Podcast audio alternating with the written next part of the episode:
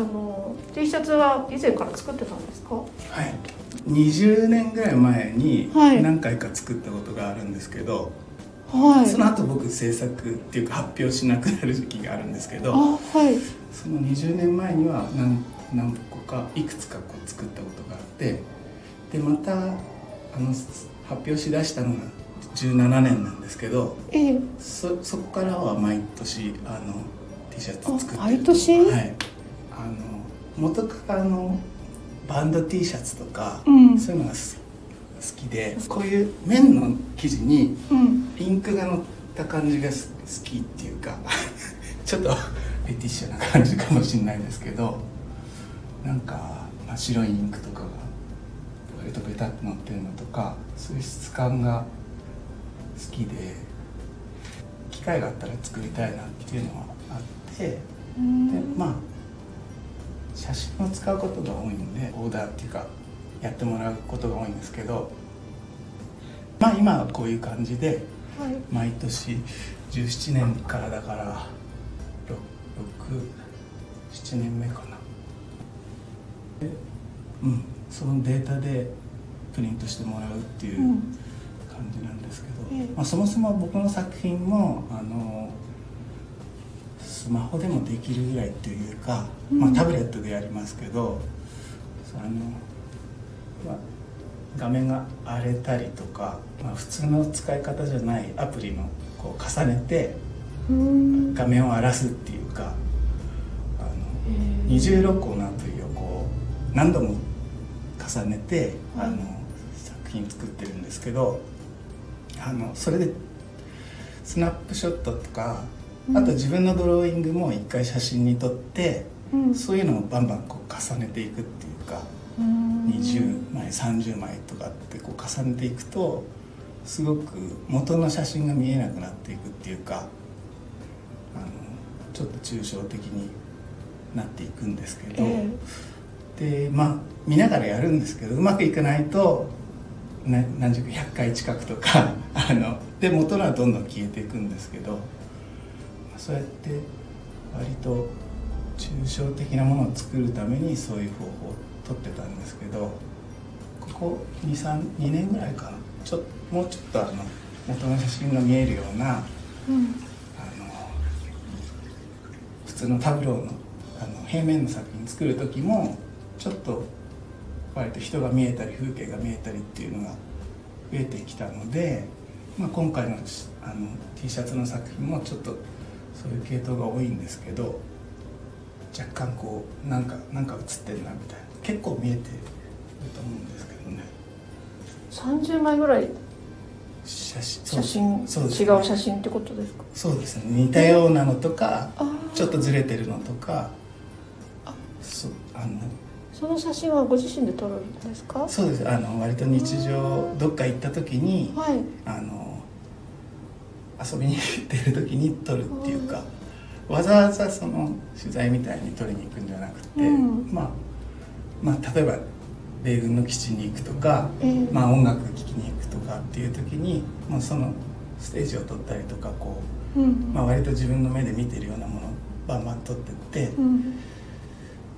で元はそのブレた写真とか、はい。あの写真としたら NG なものにうん。一回プリントしてペンで手手入れてたんですけどはい。最初の始まりは。ええでそれが今はた多分その名前も重ねる二重録音のアプリみたいなもので、最近はあの作るようになったんですけど。これなんか不思議な写真ですよね。そうですねあのうアメリカの割とバルーンでこう滑り台とかあの遊具があるんですけど、はい。まあ、設置も多分簡単だから、まあ、米軍とかそういう米軍住宅とか、うん。そういう時にイベントの時にあのバルーンのこう、まあ、お城なのかなこういうのは。子供が中でこうジャンプしたりとかそういうものだと思うんですけどはい。でいろんな種類あるんだよ。なんか恐竜がいたりとか、はい。まあ、あと滑り台になってるのとか、うん。飛行機とか、あまあ、竜がいたりとかそれのこれはお城みたいな感じで。これ日本ですか？そうですね。池郷って言ってもう最近は昔はもう本当住宅米軍の住宅のええ。だったんで割と締め切りで開放日だけ入れる感じだったんですけど今はねなんか割とここ公園みたいな扱いになっててトラックがあるんですけどその池子はね弾薬庫かなんかがあってあのうん。米軍の。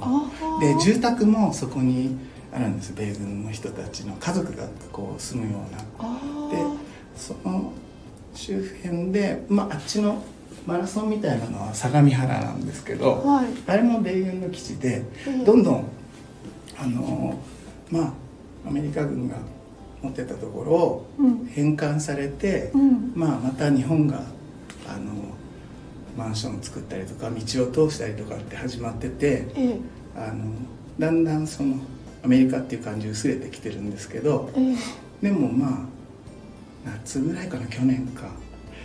あのちょっとだけこういうイベントある時に、まあ撮ったりするんですけど今年なんか色こうやって色違いとかでえ171617種類。他の T シャツ店とか、ええ。あえのそういうところにも出してるのでなんかそんなに作ったんですちょっとねバカみたいに 種類を変えようみたいな、ええ。それで反転させたり、まあ、単色にしたりとか。もうちょっといかれた写真。なんかれちゃったんちょっといかれてんじゃないですかこれって。何かわかんないし、うん。で僕の考える美術寄りのものだから、うん。まあ、あんまりデザイン的に優れてるとかじゃなくて、もうちょっと えなんでかちょっとわかんないよっていうようなのを、まあ、今年はたくさん作りたくて、ええ あの作ったんですけどなんかアメリカ人ってうん。イベントとか、うん。まああとチームができた時ってええ。必ず T シャツ作ってあのキャンプとかうん。あれってなんか本当単純にこうアルファベットをこう組み替えてこう言語ができてるせいかわかんないですけどなんか単純にここにバーンってみんな仲間で一緒に頑張ろうみたいなそういうアメリカっぽいうん。何でも作っちゃうみたいな、はい。そういうのの憧れもあるしうん。あとなんか手っ取り早いですよね。自分が好きな例えばバンドの T シャツ着てたら、うん。もうなんかそれで表明してるじゃないですか。ある意味はいはい。そこに属してるわけじゃないけどこれが好きですっていうのが、だからそういうなんか単純にあのバッと見えるものっていうか、はい。自分で着て好きで着てるけど外にも向かって何かこうそうですね。ね元はね T シャツって下着みたいなうん。感じでうん着てたものがだんだんそこにプリントしてうんっていう文化がどんどん発展してきてまあアメリカがそういうの多分多いと思うんですけあどーこうも文字だったりっていうのもあそうですね。ね必ず何か入れてうん。まあ子供のイベントでも大人お父さんたちが来たりとかもするしそれが話が早いっていうかこの あのこれ着てますよっていうのがうんうん。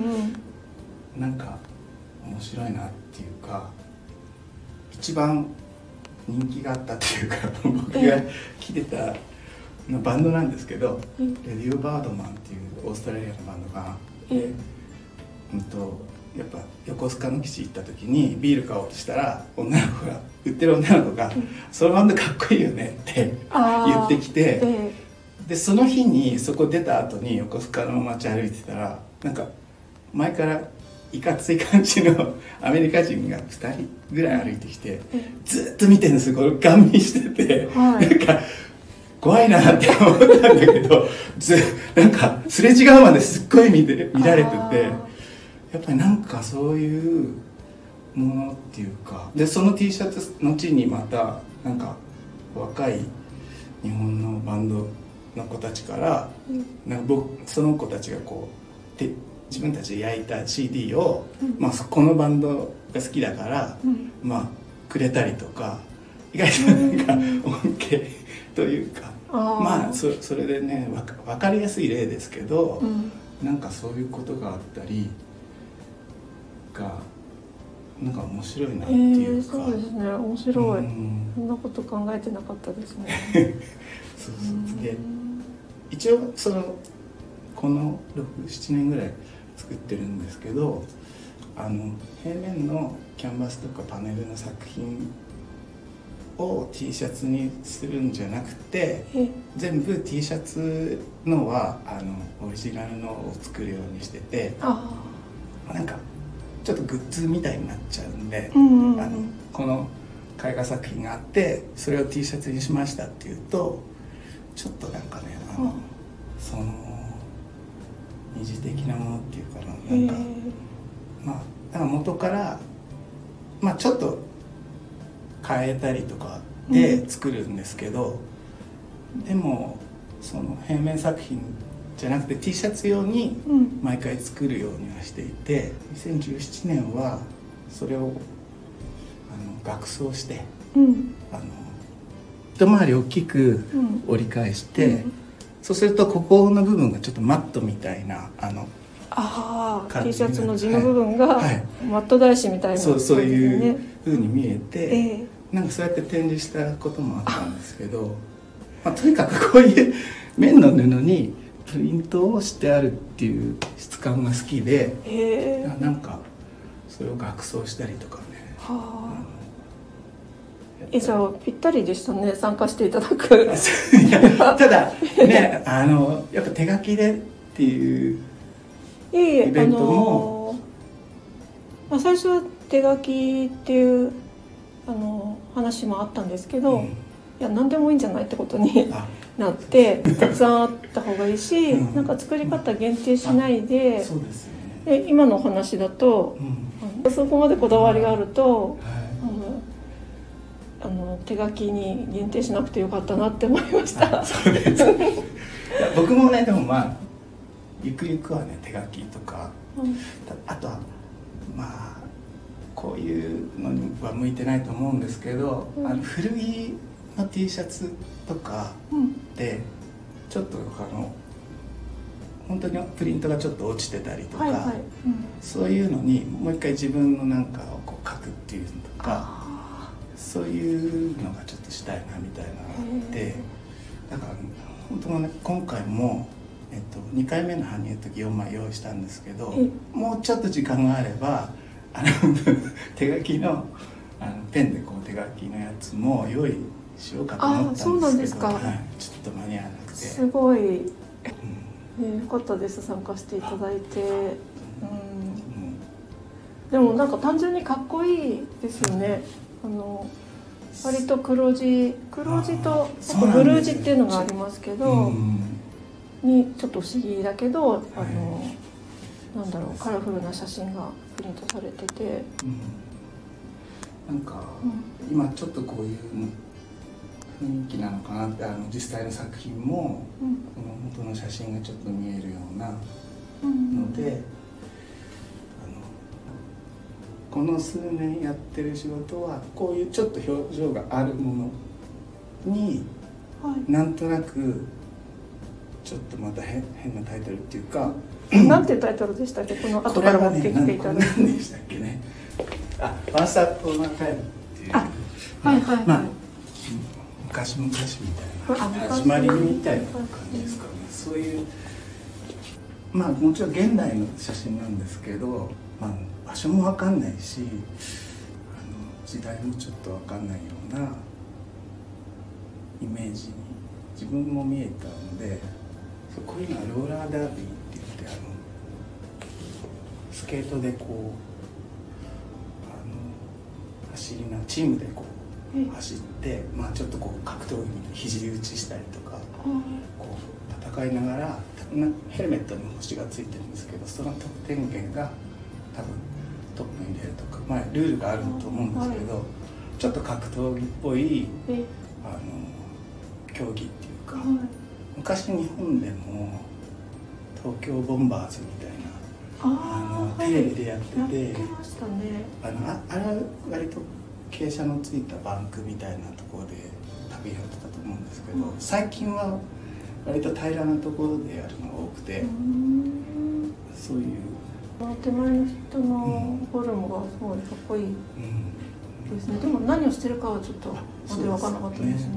なんかそのまあ、重なり具合とか数によって、まあ、ちょっと不鮮明になることもあるんですけどでもなんとなくまあ人が認識できるかなっていう、うんうん